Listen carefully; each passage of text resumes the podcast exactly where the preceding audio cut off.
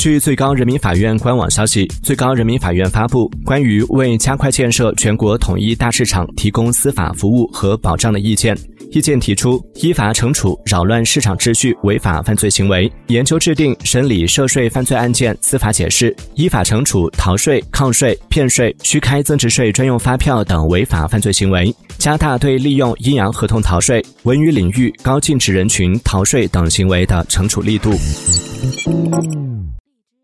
出品。